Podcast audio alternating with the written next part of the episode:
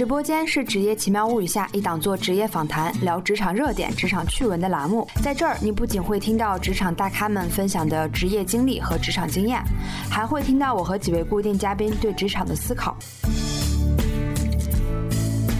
我们这期节目的录制时间呢是九月十一日，昨天是九月十日教师节，所以想借此机会感谢所有的老师、培训师等等教育工作者。这一期呢，我邀请到了一位大学老师贾老师，请他来聊一聊大学老师的工作和生活状态。贾老师的求学经历也很有意思，从本科到博士，他的专业从英语专业到人力资源再到心理学，经历了三次转变，这点也让有着类似经历的我非常感兴趣。节目里我们也会聊到这三次的专业选择，同时让我们结缘的也是因为我看到了他最新翻译的人大出版社的《坚毅力》这本书，所以在节目中我们也会聊聊他这次翻译经历和对积极心理学的理解。Hello，大家好，我是贾慧媛。呃，我是一名老师，我在一所大学的管理学院担任教师。然后同时呢，我自认为我是一个斜杠青年，就是我有很多的身份。我既是大学老师，同时呢，在学校不仅教课，还担任学生的导师。同时，我自己在社会上还会承担一些其他的工作，呃，比如说我有的时候会给企业进行培训，同时呢，也是最近一本书叫《坚毅力》的翻译。对对对，其实跟贾老师结缘也来自于这本书哈，叫《坚毅力》。呃，这个是人民大学出版社出的。因为要强调一下哈，这个其实《坚毅力》在市场上还有不同的一个版本，所以我们在聊的这个是人大出版社的这本《坚毅力》。那具体这本书的内容呢，我们等一下会聊到哈。那我们还是先从这个讲师的这个身份做一个切入，去聊聊我们贾老师的一些经历哈。那我知道，在越好的学校做老师的话，那肯定对学历以及专业的背景要求就非常高哈。咱们。先聊聊您的教育经历吧，贾老师。我的教育经历是比较复杂的，因为我本科和硕士和博士的专业分别不一样，都不一样。对，是的。呃，我本科呢是读了英语专业，然后当时选择英语专业，其实是我是一个比较听话的小孩儿，所以选择英语专业其实是家里面的建议，因为家里认为说英语是一门基本的工具，所以在我高中的时候其实没有特别明确的职业方向或者偏好。好的时候，家里就说：“那你就先掌握一门技能吧。”然后就选择了英语专业。后来也，我一直特别感激家人给我选了这样一个专业，因为我觉得它是一个特别好的铺垫。在本科读完之后呢，我就当时第一想法是想出国，因为觉得学英语专业就一定要到英语国家去看一看。对对对，因为你想把一门语言学好的话，其实你要去了解它的国家的文化和历史嘛。所以当时就选择去英国，呃，读的专业呢是当时非常热门的人力资源，因为我我相信很多读英语专业的学生也会发现，就毕业之后会选择人力资源的工作，就是我吗？对，是的。所以我说我跟贾老师特别有缘分哈，我们俩的这段经历还蛮像的，只不过我是低配版的哈，学校没有贾老师那么好，太谦虚了。我大学学的也是英语专业，嗯啊，然后出来之后也是觉得英语只是一门工具嘛，我第一又不想当英语老师去。误人子弟。第二呢，就也要问到这贾老师的这个专业哈，去做了这个翻译。我觉得翻译还是专业性要求比较高，我能力又达不到。那我去做什么了呢？当时我也是比较喜欢跟人打交道，非常直观的一个感受。我去做了人力资源的工作哈。那贾老师是直接去学了这个人力资源啊。所以当时是出于什么样的一个考虑，从英语专业到了这个人力资源呢？除了说比较有实用性哈，比较火之外呢？呃，其实当时英语专业就申请出国的时候，发现很多专业选不了。这个这很现实，是的，是的，是的。但其实我是这样，因为我高中的时候是理科生。哦，你是理科生学的英语，我是理科生，但是我在这个理科方面不是特别的擅长，所以我就想，那我大学学个文科专业吧。但是其实后来我发现，其实命运有的时候特别的巧。就是我本科拿到的是文学学士的学位，但是我到博士的时候，最终拿到的是理学博士。就我最后又回到了理科。哦，对，所以你博士学的是什么专业？博士学的是心理学。我才知道心理学是属于理科专业，是吗？对的，是的，它是一个理科专业。就很多人可能会误解，有些人认为它是医学，因为有人认为说他做这个心理咨询可能是偏医学，但不是。嗯嗯。呃，也有人认为说它是属于社会学。学或者是文学，但不是，它是理学。我一直觉得心理学肯定是偏文科嘛，因为 你要读的那个书，我之前看过他们心理学考研的读的那个书，七八本都超级厚的那种，这一看不就是文科生需要背的吗？但是其实很多学校现在本科的心理学专业，它会要求学生是理科背景的，因为其实心理学里面很大一部分会涉及到脑和神经。呃，他会要求你的生物知识比较丰富，嗯嗯，然后还有就是他会对数学上面有一些要求，比如说他会学到统计，啊，对，还有一些那个测量或者分析，对，是的，嗯嗯，所以我我现在回顾我当时的这个每一次专业的转变，我觉得真的每一段经历都是下一段经历的那个铺垫，嗯，就是。每一次我可能觉得说，哎，这两个专业之间没有什么联系，但是你要细想的话，会发现它互相之间都会有联系。就比如说我硕士读了人力资源之后，呃，然后当时其实我一直很想做老师。所以硕士读完之后，我想读博士，但是当时老师就建议我说：“那你现在做的这个工作压力相关的课题，如果你想要更深入的去了解，它其实是一个心理学的问题，那你不如去学心理学。”我就去学心理学了。然后后来我心理学读完之后，我又回到这个管理学院去做老师嘛。嗯，然后就发现就是。呃，心理学其实也算一门工具，就它更多的是用一种方法去探探讨生活中的问题。所以回到管理学院之后，就用硕士的时候学到的人力资源的知识，然后结合心理学的工具去做一些和企业管理。心理相关的问题的研究，嗯嗯嗯嗯，确实是这样哈。对，贾老师刚才其实也分享了，呃，很多包括我在内看到的一些这个人力资源的从业者，其实他们现在都觉得心理学算是一个加分项，因为他会觉得说都是跟人打交道哈，那你肯定要去研究一些，比如说可能比较落地的这种应用一些的东西哈。哎，说到这个，其实这就不是我的强项了，我就不知道心理学的一些分类啊什么的。我们的听友群其实也好多人就对我们今天做的这期节目特别感兴趣。去，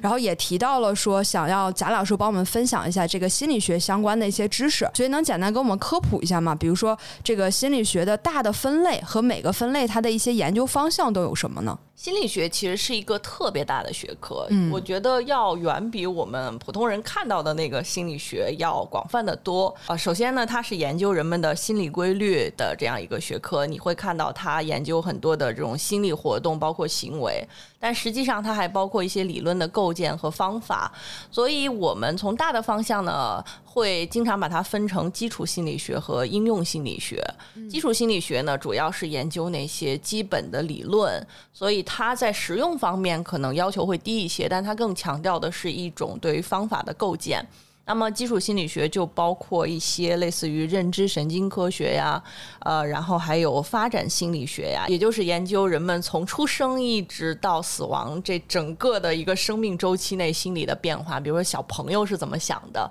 啊，然后老年人的这种。可能我们有时候会看到说老年人容易被电信诈骗，对对对。然后这个背后其实就一方面包括说他的这个认知能力是在下降的，然后另外一方面还有一些老年人比较独特的心理，这些都是发展心理在研究的啊。那么还有就是像进化心理啊，啊，然后还有这种变态心理学呀，但他实际上研究的是一些这种心理障碍了，就是啊，然后还会有一些实验心理学等等。所以其实这个都是基础心理学方面去研究的，基础心理学方。方面研究的一个代表，我不知道大家有没有看过那个《最强大脑》？嗯嗯，《最强大脑》里面的那个刀刀卫，对对对，刀刀卫，对对对，是的，我还特别喜欢看那个节目。对我，我读博士的时候有幸上过他的课，哇塞，真的非常帅，对，也是非常 羡慕了，羡慕了，非常博学的一个教授。嗯，那么他的研究方向其实就是基础心理学这边比较偏这种认知神经的。呃，那么另外一个方向呢，就是应用心理学，其实这个就更偏向于是我现在。做的这个方向了，嗯，那应用心理学它强调的是把心理学的方法应用在实践中去，它会去解决一些非常实际的问题，比如说交通心理学，就是我们开车的时候的那种路路怒症，对，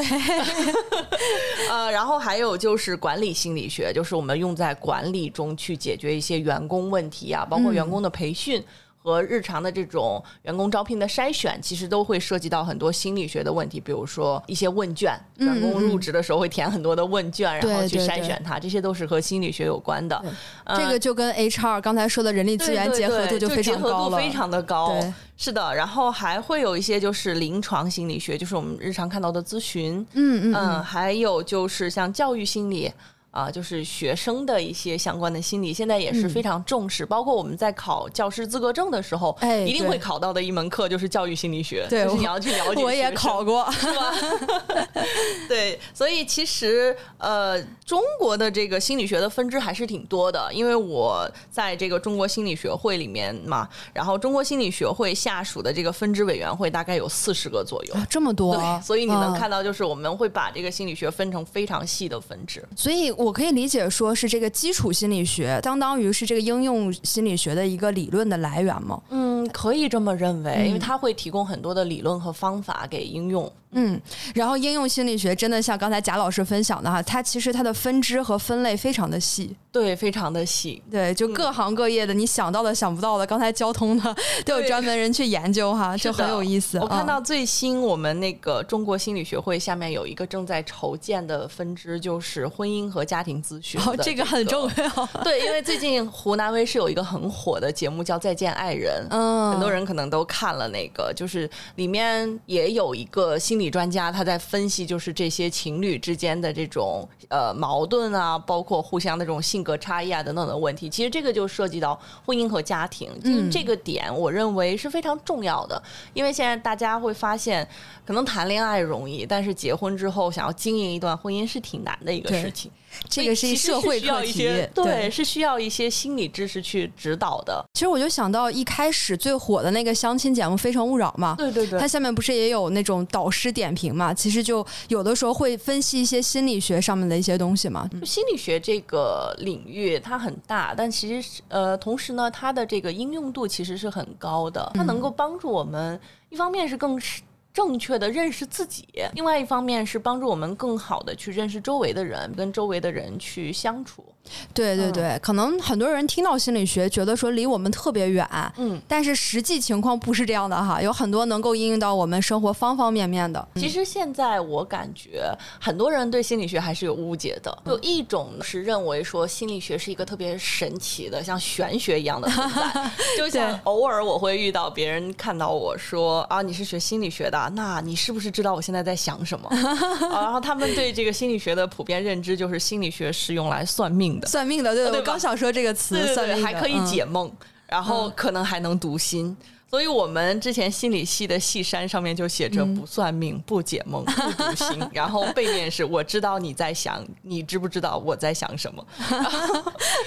感觉套娃了，我知道你知道我在想什么。对，然后就 所以你就会发现说，其实大家会有误解。虽然说可能我们也在了解人的心理活动跟行为，但是没有大家想的那么玄。嗯。然后另外一方面，有一些人对心理学的误解是认为，呃，我为什么要学心理？难道我心里有病？吗？哎，对对对对对，这个是一个很多人都会问的问题。我觉得现在好多了，很多年前大家会觉得说看心理医生这件事儿。嗯嗯，就是一个，就真的说你病了才要去看的。而且我觉得，就很多人他会羞于去看心理医生，他不像我们身体上有疾病之后，你会光明正大的去医院。对，是的。你会跟别人说，说我哪里不舒服，我要去看病。但是很多人心理有问题之后，他很害怕别人知道，就是他会觉得说，哎呀，我心里有问题，这个事儿是一件不可告人的事情。然后一方面是不愿意让别人知道，另外一方面是不愿意去接受治疗，因为他们会。认为说，我如果去看心理医生，可能就是我有精神病。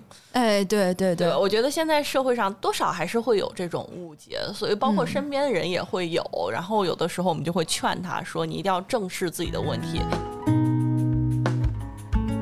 建议力这本书是一个非常积极心理学的，呃，这样的一个概念。对对对，哎，说到这个，其实就刚好聊到这个书了哈。那刚才咱们说了这么多心理学的分类，关于贾老师最近翻译的这本书哈，人民大学出版社的坚毅力这本书的作者，其实我知道哈，就是保罗 J 史托兹，他还有两本也是非常有名的书，也是人大出的，叫《逆商一和二》。像他的这一系列的心理学的书，应该算是咱们心理学研究的哪个方向呢？哦，我们会把它归属到积极心理学的方向。嗯嗯呃，积极心理学呢，其实它是近年来非常热门的一个学科，对。很多人认为是心灵鸡汤。啊，一看到这个名字，可能很多人觉得鸡汤，那但是是不是这么着急就要贴上一个标签呢？嗯，其实积极心理学，我觉得它是一门非常有意义的学科，因为有人称它为一门让人幸福的学科。嗯嗯，因为很多人其实读积极心理学相关的书，也是为了去找到更幸福的生活方式。嗯然后心理学其实它一直以来，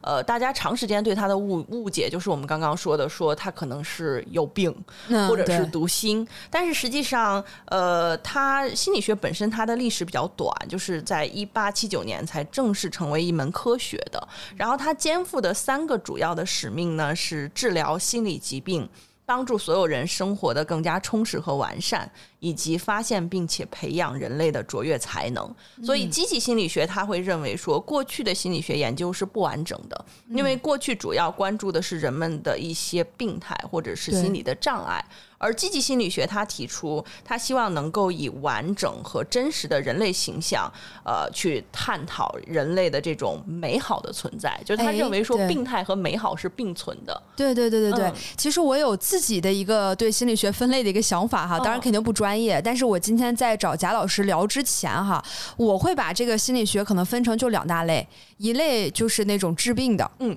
啊，一类就是说怎么让人变强的，哦，我觉得这个分类也挺巧妙的。是吧？然后我就在想说，哎，是不是那些积极心理学我们刚才聊到的，更专注于说怎么样把这个人变强？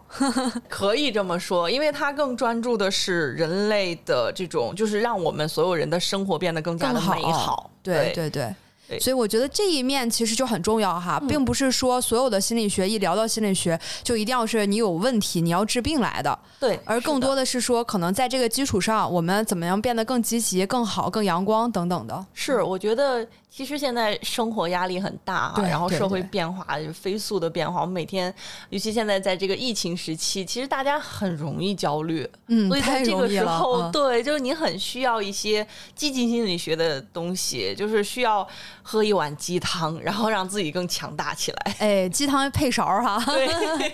因为我也是培训师嘛，可能我比较遵从的一个原则叫知行合一，就很多说是鸡汤，但是他又没有提供这种理论的依据，或者是你怎么样去实践的方法。那这种的话可能会制造焦虑，反而我更倾向于说，这种积极心理学的研究，它不仅告诉你是什么，而且还告诉你怎么去做，嗯，就是真的知行合一了哈。是的嗯对，就鸡汤配勺儿。是的，就是我在翻译这本书的过程中，也是因为我最开始看这本书，我也很担心，就是他会。给我们讲一些什么是坚毅力，然后再给我们讲一些很坚毅的故事，然后就是会常有一些鸡汤，就是告诉你周围的人他们是多么的积极美好，对，但是你看完之后只会觉得自己更加的消极。哎，是的，是的，嗯，但是在翻译这本书的过程中，我又感觉他写的很好的一点，就是他其实提供给我们很多工具，嗯，然后我在翻译这些工具的过程中，我就用这些工具去衡量自己的坚毅力，帮助自己去培养坚毅力。我发现是有效的，我又用周围的人做实验，你还做实验了？因为我们做心理学的 嗯。其实挺喜欢做实验的。嗯。嗯，就是当你有一个比较好的工具的时候，你会想把它先应用一下，试试看，说它有没有效果，然后在周围的人身上会不会也会产生同样的效果。如果可以的话，我觉得才会推荐给大家。嗯嗯嗯嗯，对，那我们正好聊到这本书了哈，我们可以就是先聊聊这本书的一些经历。所以您当时去翻译这本书的时候的一个大概心路历程是什么样子的？因为我看到这个前言里面其实也写了，是疫情期间做的翻译是吗？对，是的，因为在疫情期间那个时候，我其实本身还是挺焦虑的，因为我们疫情期间就所有的课都停了，然后当时在上这种网课嘛，就学生也很焦虑，老师其实也很焦虑，就有一段时间上网课上的就是感觉整个人特别沮丧，因为学生在屏幕那边你看不到他，太理解了，我那段时间也是，我是在公司做内训师嘛，嗯。然后我们之前的培训也都是线下的，但是因为疫情没有办法线下，我们就用那种 Zoom 在开会，哦，就真的你上一天就真的特别疲惫，没有那种人和人之间的那种是 connection。因为我我很喜欢上课的时候跟学生互动的哎感觉，对，咱俩一样。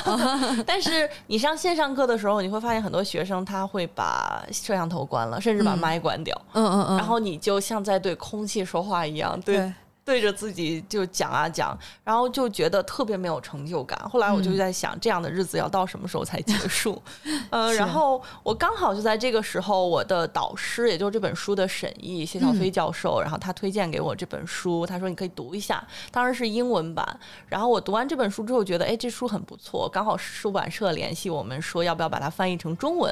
我就很愉快的把它接了下来，然后并且和我的师弟就是李牧士，就是本书的另外一个译者，我们一起完成了这本书的翻译。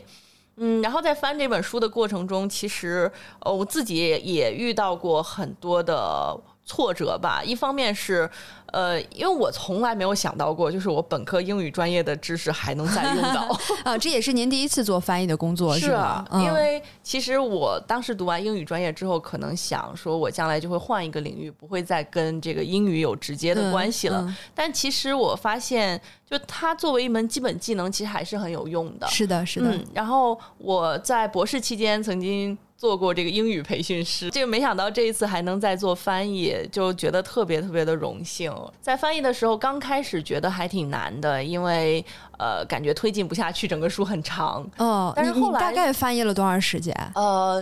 长前面一直拖，大概拖了有大半年的时间，就最后。就对我来说，其实也有一点拖延，就是 deadline 才是生产力。对对对对，deadline 是第一生产力。对，到最后其实大概两个月的时间就把它完成了。啊，所以准备工作很长，半年长，真正翻译就两个月。对，就后面就集中精力，然后静下心来来做这件事的时候，就发现其实很快。嗯，而且你就会感觉自己投入进去了。其实说到翻译这个，我也很好奇，因为我专业也学英语嘛，我当时就没有去走翻译这条路。第一个，我觉得可能我的能力不够。然后第二个就是真的，我可能耐不住自己的性子，每天的这个案头工作很多，所以贾老师，您作为翻译这个身份去去做这个书的翻译的时候，有什么样的这种困难在这个过程中？其实作为大学老师，我们每天也要读很多东西。对。然后我一直在说说学英语专业，其实对我来说是一个很大的助力，是因为我在后来读心理学的时候，发现学英语好真的很重要，因为我们读的大部分的这种文献和教材。其实都是英文的，包括我们要做一些文章的发表，也都是会发表在国际期刊上。所以你会发现，英语是一个特别重要的基本素质。对对。呃，然后在接到这本书的翻译之后呢，我在翻的过程中其实也很感慨，就是觉得如果说我是一个英语专业专业的学生，我可能。还不太敢接这个翻译，因为你会发现它里面有很多的专业知识，这种专业知识不是你会一门语言就能够把它去表达出来的。哎，这个很重要，它需要你会去，它需要你去了解心理学、管理学的知识，然后能够用这种更加专业的语言，同时呢又能够结合这种实际去帮助大家去了解它的一些概念。嗯嗯嗯嗯嗯，对。所以贾老师，其实您刚才提到这点，我也是特别想去问的哈，包括很多人可能对。对翻译的一个呃，怎么说主观的感觉就是，只要你英语好，只要你会这门语言，你这门语言很专业，你就可以去做。但实际上，我觉得还是分你专业研究的领域的。像比如说今天咱们聊的这个建议力，就更偏向心理学方向嘛。那刚好您有这个背景，所以是相当于英语再加上心理学的背景，才能专业的翻译好这本书。对，是。呃，因为其实就如果说你你只是英语很好，但是你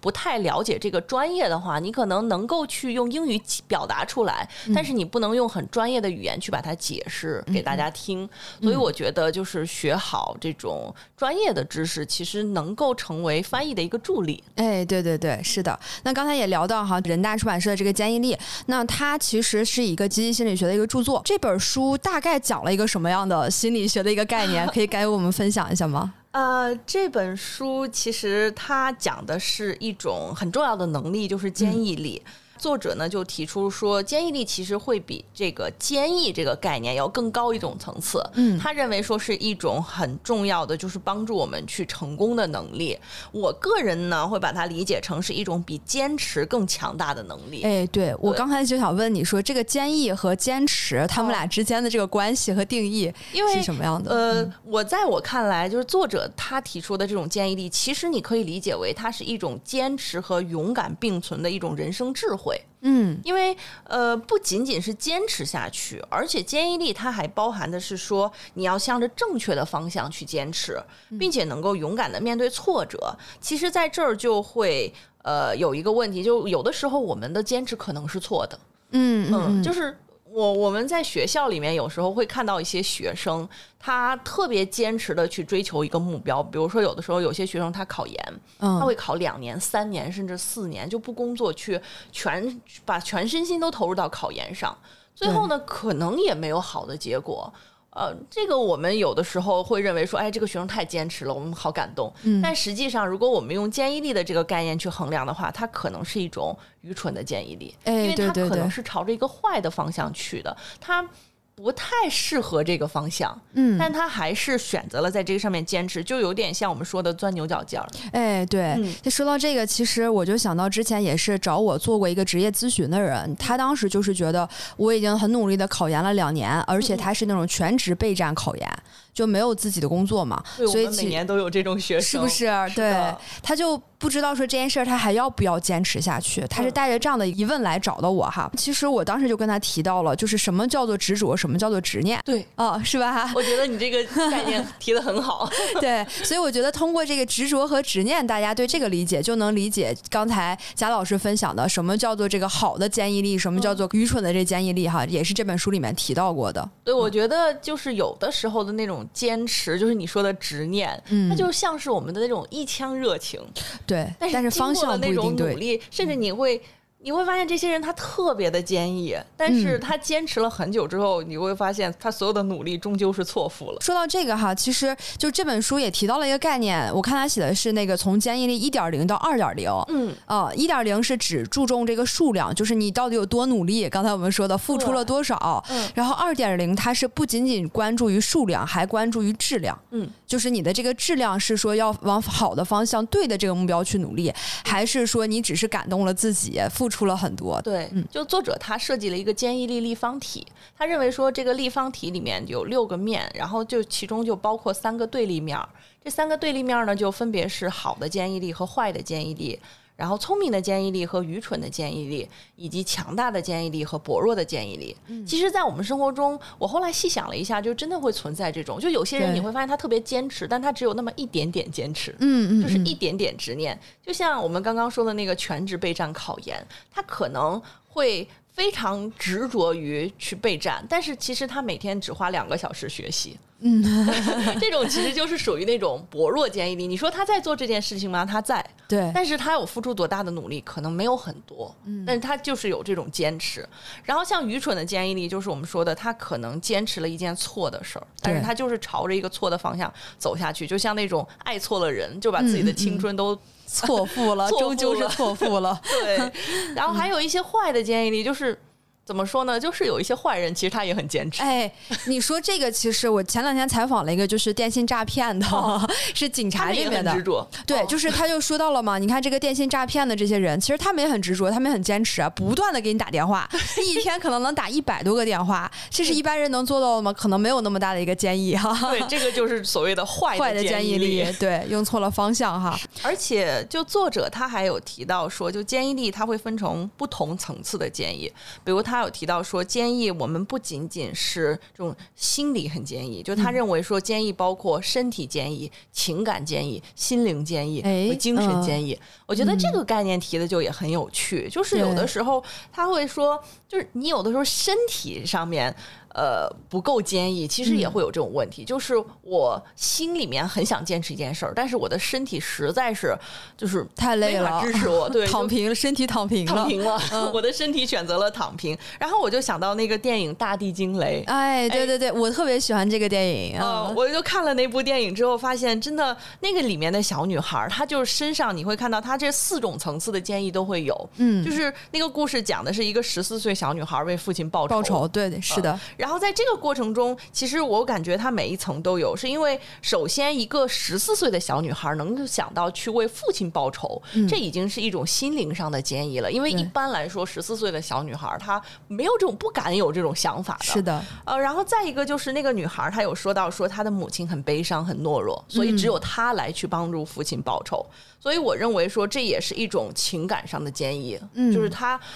不像母亲一样，在父亲去世了之后就很悲伤。你看那个小女孩在电影中，她很镇定的对对。去处理父亲的后事，然后在她报仇的这个过程中，小女孩一直很坚持，包括后面她失去了左手，嗯，她表现出的是一种身体上的坚毅。嗯。呃，然后呢，此外还有就是她一直就坚持自己这个想法，不管遇到什么困难都没有放弃，然后这是一种心灵上的坚毅。所以我就认为说，这个小女孩，你看她就很符合那种层层坚毅。哎，对对对，这个例子真的特别好哈！嗯我之前也看过这个电影，但是我就没有想到这么深。对不愧是从这个心理学的角度去给我们进行一个分析哈。就我觉得这本书读完之后，还是让我看事情的角度有了一些变化。就是有的时候会静下来想一下，我的坚持到底对不对？还有一点就是想说，我这么认真的在坚持这件事情，但是为什么我达不到我的目标？这本书里就他有提到一个工具，就是那个动机和努力之间的一个比较。嗯嗯嗯，然后我也是自己在翻译这个表的时候，一直在去努力的去尝试，说我也比较一下我的动机和努力，因为我自己其实也有我自己坚持的目标，比如说作为一个高校老师，呃，我们的生活有一大部分的时间是花在做科研上的，这些是很多呃外面的人是看不到的，因为我们这些科研的努力主要是做来发文章，然后申请一些科研项目，呃，然后我们的这种考评呢，其实也是和它有很大的关系的。但是这个做科研，我觉得是做老师来说，对我来说吧，我觉得是整个老师身份中最艰难的一个部分。就是有的时候你付出了很大的努力，但是他得不到太明显或者太直接的直接的回报。嗯就像有一些文章，然后写了大概一年，投出去之后就一直被审稿人提出各种质疑，你就会嗯感觉说，哎，我这么坚持，这么努力在做这件事情，你还不断的去质疑我，就一直被拒稿。这个过程其实特别的让人焦虑。后来我就用这个动机和努力的这个量表去比，说我到底问题出在哪？然后我就发现，可能是我动机太高了，但实际上我付出的努力没有我的动机那么高，就是它不匹配的。比如说我的动机如果是十分的话，我的努力可能还有只有七分，因为我剩下三分的时间在翻译书。所以我后来就想，嗯，那一方面可能是要降低自己的预期，另外一方面就是你去努力的提升自己的这种付出，嗯然后让自己更全身心的去投入到这个你想要实现的这个目标上面去。嗯嗯嗯，哎，这个观念其实我也觉得很有意思哈。就第一次听到说，哎，动机和努力的这个程度，我们都知道说，动机越高，努力越高，那你成功性肯定是越大的。对，那有没有一种情况是说，这个动机比较小，但是努力很大？我觉得也有，嗯我观察到企业里面其实很常见，就是哎那些员工，你看他工作压力特别大，他九九六，嗯他工作很忙，那你发现他特别累，他累的原因是可能这些人他事业心本来不强，啊，被老板或者周围同事内卷到了。对，就是就是那些完全被内卷到的员工，其实他并不想要。太强烈的这个晋升的欲望，或者我我只想在职场躺平，对。他想躺平，可是领导不让他躺，领导会强行把他揪起来让他去干活。对，那这个时候你会发现，他的动机就是躺平，可能他动机只有一，嗯，但是领导给他 push 到，领导去催促他工作，可能对他要求付出的努力是九甚至十。是的，是的，，然后你就会发现，其实他也也不会坚毅的，而且他也会非常的就是焦虑，非常的积消极。嗯，我觉得这个特别好哈。就是刚才听贾老师分享，我会发现这本书里其实非常辩证。嗯他就不是只看到说一件事情的一个方向，对，比如说刚才提到那个六面体嘛，就都会看到积极的一面是什么，消极的一面会是什么。还有就刚才说的这个动机和努力的这个关系，是，嗯。所以我为什么说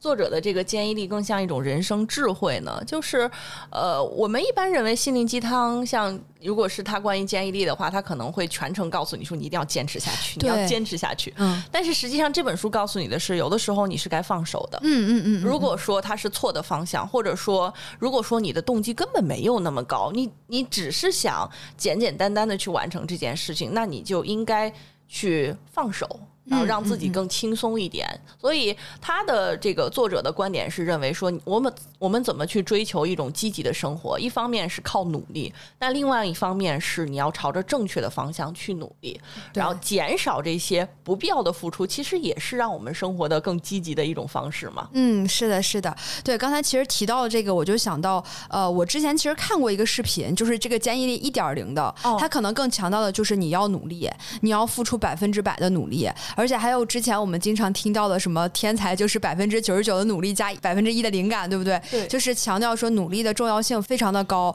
但是其实，在我们的生活中，就看到很多人也很努力了，但是他动机可能有这样的一个差距，就没有说达到一个他真正想要的那个目标。而且，就刚才也提到了很多例子哈，就真的是说这本书可能更多的告诉我们一些人生的哲学，应该往哪个方向去走。其实你需要先进行一个判断，然后再去看说这个努力到底是不是要在这个方向上去付出的。嗯，是的，就是其实我觉得努力大家都会说，尤其是你可能周围会有很多的朋友，在你遇到挫折或者是非常消极的时候，他会鼓励你说你一定要坚持下去啊。嗯，但 我认为可能这并不是一个特别好的策略，因为有的时候我们真的不是需要别人站在你旁边给你鼓劲儿，说你一定要坚持下去，不要放弃啊。可能你需要一个很理智的朋友站在旁边跟你说，说这个事儿可能是错的，嗯，或者说你的努力和你的呃目标是不一致的，所以你需要该放手了。嗯嗯嗯嗯嗯，真的有的时候是这样，不一定你只要努力就一定会成功。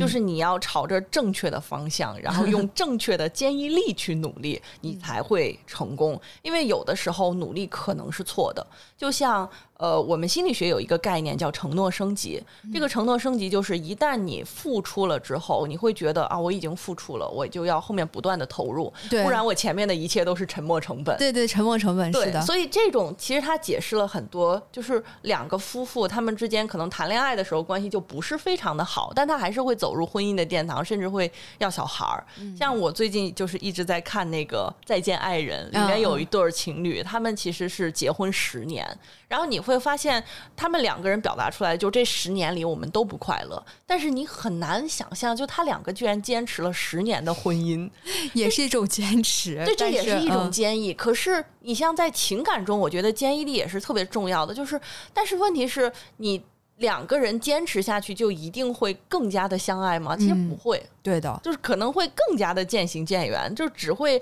让彼此更加的痛苦。所以我觉得像这种承诺升级，其实就是一种很不好的建议力。对，而且大家也都会提到那个词嘛，就是沉没成本，就觉得说我都已经在这条路上了，付出了那么多了，那我是不是应该坚持走下去？其实这个时候真的应该退后一步去看一下哈，审视一下到底是不是正确的方向。是作者其实他在。后面有提到过一种培养坚毅力的方法，就是你要去审视你周围的人。我觉得这个很重要。就是他建议你说，你可以组一个坚毅力团队。这个团队就是你，其实我认为就是你近朱者赤，近墨者黑。哎，那贾老师，你在翻译这本书的过程中，有哪些地方是常的喜欢，或者觉得一下子点亮到你了？一个部分其实就是我刚刚提到的这个动机和努力之间的这个平衡。呃，我当时因为一方面是衡量了自己遇到的很多问题，然后另外一方面还用它去指导周围的朋友，当他们有什么情感问题啊，就像包括像你说的这个职业上的困扰的时候，他会来问我，我也会跟他说，我说这样，我说你来评价一下你自己在这件事情上的动机有多少分，努力又有多少分。那么就是像我有一个这个闺蜜啊，她想谈恋爱，但是她不去社交。是，所以动机很强，没有努力。我说你这个就是动机很强，没有努力。嗯，对，所以就是说，另外一个呢，就是有的人就像刚刚我们提到的，说他很想躺平，但是领导非常的呃。看重他，嗯嗯，但是他工作能力又很强，就这种就是属于动机和努力的另一种不匹配。对对对，这个很好哈，这就是鸡汤给配勺了吧？告诉你怎么去应用。对，我觉得他真的不不仅仅是，因为我们一般对鸡汤的理解就是给你鼓劲儿，嗯，但是我感觉这个鸡汤它有的时候还是会让你说该泄气就泄气，嗯嗯，该放弃就放弃。您是从这个博士一毕业就做了大学讲师是吗？对我非常幸运，博士毕业之后就找到了这个教职的机会，然后就进入到大学里面去做大学老师。这个一开始就是你提前规划好的吗？啊，对，因为我从本科的时候就很想当大学老师，然后当时也是四处打听，发现对大学老师现在教育程度的要求是很高的，基本上就是都是要是有博士学位的，嗯所以就一直坚持，非常坚毅的读下去。咱们现在如果想成为一个大学老师，它的一个基础的硬性门槛在哪儿？嗯都有什么一定要具备的一些能力或者资质？呃，首先我感觉一个最基本的门槛儿就是学历，嗯他会要求说你有一个非常高的这样一个学历背景，一般是博士起嘛。嗯嗯，那么另外一方面可能就是有一些能力上面的要求吧，比如说教学的能力。那么这种教学的能力就包括你的这种语言表达的能力，还有和沟通的能力。呃，那另外一方面就是大学老师他还有一个很重要的任务就是科研。嗯，我们会需要做很多的这种科研项目，写很多的科研论文，所以他对你的科研能力的要求也是比较高的。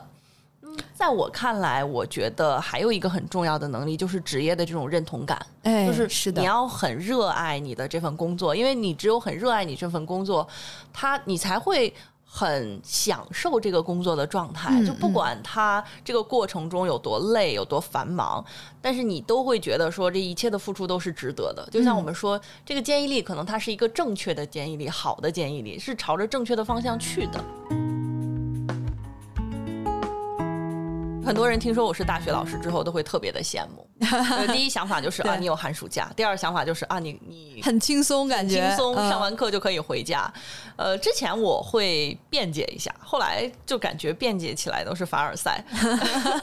都是凡尔赛。哎，所以贾老师，你现在一天大概上几个小时的课？我现在其实课并不是很多，嗯就是我可能一天大概会有两个小时到四个小时的课，嗯但并也并不是每天都有。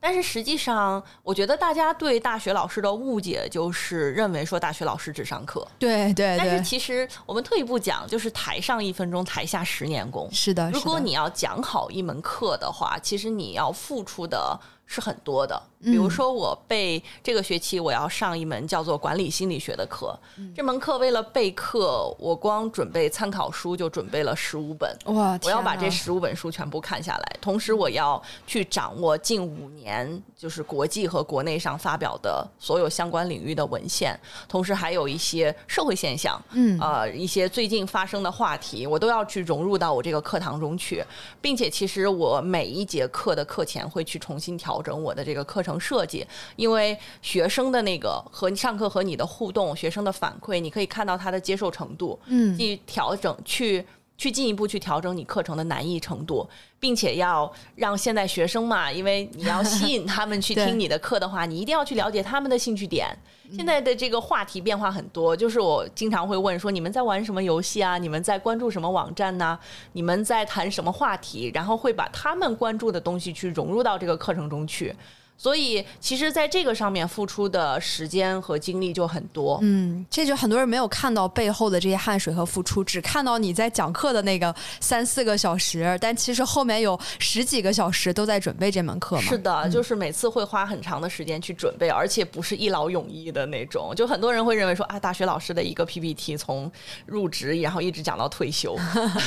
但是现在肯定不是的。对，不会是这样的，因为如果一个好的老师的话，你需要去和学生有一种互动，你需要去了解学生的需求是什么。其实现在的年轻人，我感觉他们和我们上学的时候已经不一样了。是的，是的，他们有非常短平快的学习方式，嗯。他因为信息啊这个获取很容易，所以他们很多东西其实学生都懂。你会说到一个话题之后，他会说啊，我从网上看过，哦，但老师压力也好 对大，对，老师的压力就很大，然后甚至说他会给你提出一些问，涉及到你的知识盲区，呃所以就要求你一定要在上课之前大量的去学习。嗯去准备哈。，对，嗯那么教学其实是我们的工作中的一个部分了。嗯然后我们的工作呢，还包括科研，就是刚刚一直提到说要写论文，要去申请项目。嗯呃，然后这个也会消耗你大量的时间，因为写一篇文章，光参考文献就是几十篇，你要去通读。然后在这个过程中，我们这个学科会做一些问卷调查或者是实验，嗯，那也是一个时间上的消耗。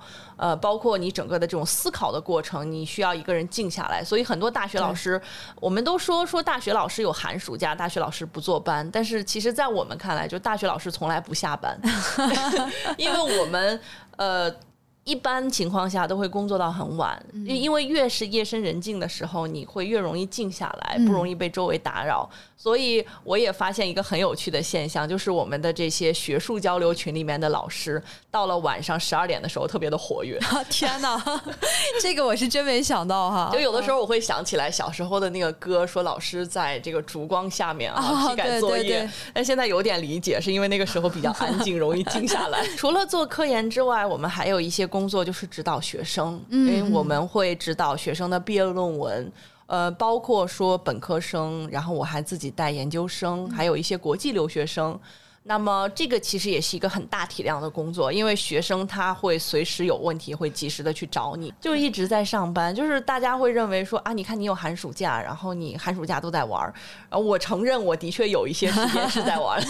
但是当我工作的时候，就是没有一个固定的说朝九晚五，到了五点我就会下班，不会，就我只会到我这个工作完的时候才会去结束，所以有的时候会干到深夜，嗯，然后。那么我感觉，其实作为大学老师来说，就是每一个大学老师都是一个时间管理大师，就是你要很好的去管控自己的时间，因为其实你的工作是非常的零碎的，而且。你看似有大把的时间，但是你也有大把的任务，能够去同时处理多个任务。嗯嗯，因为你可能在写论文的同时，学生在找你。哎，真的是对。然后我认为说，另外一个成为大学老师的必备技能，就是你要有很高的自律性。嗯，因为。时间多又灵活之后，你很容易放飞自己。然后我们在这个假期期间，其实也有很多的事情要做，比如说要备课，你要去更新下一个学期的课程，课程呃，然后你还要去完成你的科研任务。然后这个时候，你其实有大把的自由的时间可以去写论文，然后做实验。同时呢，我们还会一般假期里面会有很多的学术交流的机会。尤其是在疫情之前，假期里面会有很多的学术会议，老师们之间就会增加一些交流，你会了解到说其他学校发生了什么，然后在这个学科有一些什么新的前沿和进展。但是我其实真的很热爱大学老师这个工作，因为我觉得就是你的生活是很丰富的，我感觉你有很多的事情可以做，虽然说很复杂，然后也有的时候很累。但是我就觉得，对我来说，不管今天心情有多么不好，但我走上讲台的那一瞬间，我就觉得我被治愈了。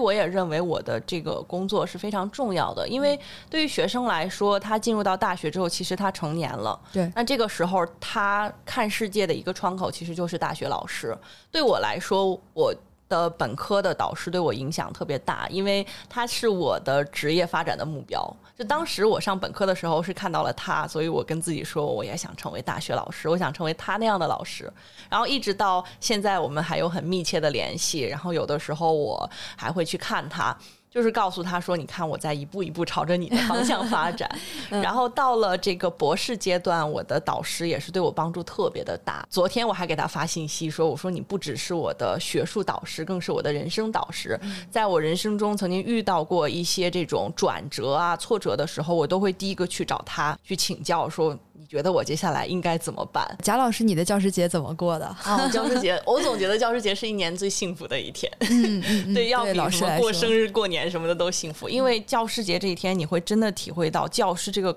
职位是一个特别光荣的一个职业。嗯。因为你会收到非常多的短信，会感觉自己桃李满天下。虽然我可能呃工作的时间并不长，才工作了几年，但是已经有很多的学生会给你发信息，甚至最让我感动的就是那些已经毕业的学生，他还会记得你。嗯，然后他会在教师节这边，哪怕是就是简单的跟你说一声“老师教师节快乐”，你都会特别的感动。是的，所以你就觉得。说啊，对他来说哈，你还是他生命中一个比较重要的人，能够在教师节这一天想起。其中最让我感动的是一个女孩，她其实是我在读博士期间，我在兼职做这个英语培训老师的时候的一个学生。那个事情已经过去大概八九年了，嗯但是那个学生就到现在为止，他依然会每一年的教师节都会给我发信息，然后去给我更新他的现状。那个女孩，她让我特别感动的是，当时她只是一个高中生，她后来就跟我说：“她说我把你当做我的职业目标。”我说：“哎呀，哦我也是把我的导师当做职业目 标的，我很荣幸我也成为别人的职业目标。”嗯后来就一直看着她一步一步的高中毕业，进入到本科读研，现在已经参加工作了。她每年都会给你汇报说：“啊，我今年又有什么新新的发展。”了，嗯啊，然后就觉得特别感动。你会觉得说，你这个职业能够去影响别人，给别人指引一个好的方向，或者说给别人带来一些正能量，嗯，就会觉得自己特别的重要。看出来这肯定是你最有成就感的一件事情哈。是啊，特别幸福。我能看出来贾老师洋溢着幸福的笑容哈。刚刚昨天过去的这个教师节嘛，嗯呃，所以真的是像贾老师说的，我觉得教师不管你是大学老师还是什么其他老师、培训师等等的，这份工作其实都很伟大，因为你是在用你的思想去影响别人。那刚才我们也聊到了，大学老师会有一些可能在别人看起来是一种误解的哈。那除了刚才说的这些工作时间上的这种误解之外，还有没有什么其他的误解呢？嗯有些人会认为大学老师比较古板，啊，对，是的，是的，尤其是现在大学老师普遍是博士学位嘛，就很多人可能会对有博士学位的人有误解，认为说。尤其是女博士，啊对，我就想到一个段子哈，男生女生女博士是不是？之前在相亲市场上广为流传的一个，但其实大家普遍会有这种看法嘛，就觉得说啊，女博士一定是非常古板的学究，然后不会打扮自己。其实我觉得这个的确是一种误解哈，嗯就是我感觉。接触到大学老师之后，你会发现大学老师是一个特别单纯的群体，嗯，因为？他们日常接触到的都是学生，所以其实对我们来说，这个环境特别的简单而美好。对，是，然后你日常接触到学生，学生很简单、很天真，所以也会让我们非常简单、非常天真。所以像我们感觉说，大学老师你会看到他，即使就快要退休了，但他依然是就单纯的像个孩子一样，他的世界。会很美好，我觉得大部分的大学老师都是那种，就是你看到他之后，你就觉得啊，他这个人非常的单纯，非常的美好，就他的生活是很美好的。哎，天呐，有被安利的、哦。我现在跟大学老师的差距，除了学历之外，还有那些什么研究能力啊，要加强一下。没有没有，这些其实也是就是通过不断的训练学习能够提升的。嗯嗯嗯，呃，我还有一个问题，就是说刚才提到这个科研能力，这个算是对大学老师衡量的一个硬性的 KPI 指标吗？就是你每个学期要写多少东西这种？呃，其实它是我们在评职称的时候的一个重要的指标，哦就是他会去看你有多少的学术的发表，呃，其实就是相当于你对于这个领域。这个学科的发展有多少贡献？不仅仅要教书育人，同时你也要在这个学科的整个的发展上做出自己的贡献。对对，主要就是两方面的能力都得有，一个学术研究的能力，还有就是教书育人的这个能力嘛。是的，啊，最后其实我是想就说关于心理学的一个问题，就是现在其实市面上关于心理学的书很多，对对对但是我自己也会就是尽量多的去买来去读，因为嗯经常会有人说啊，你能不能给我推荐一个心理学的书？我要学心理学，因为它是一个很热门的一个学科，你打开这些卖书的网页，你会发现它是占有一个很重要的一个地方。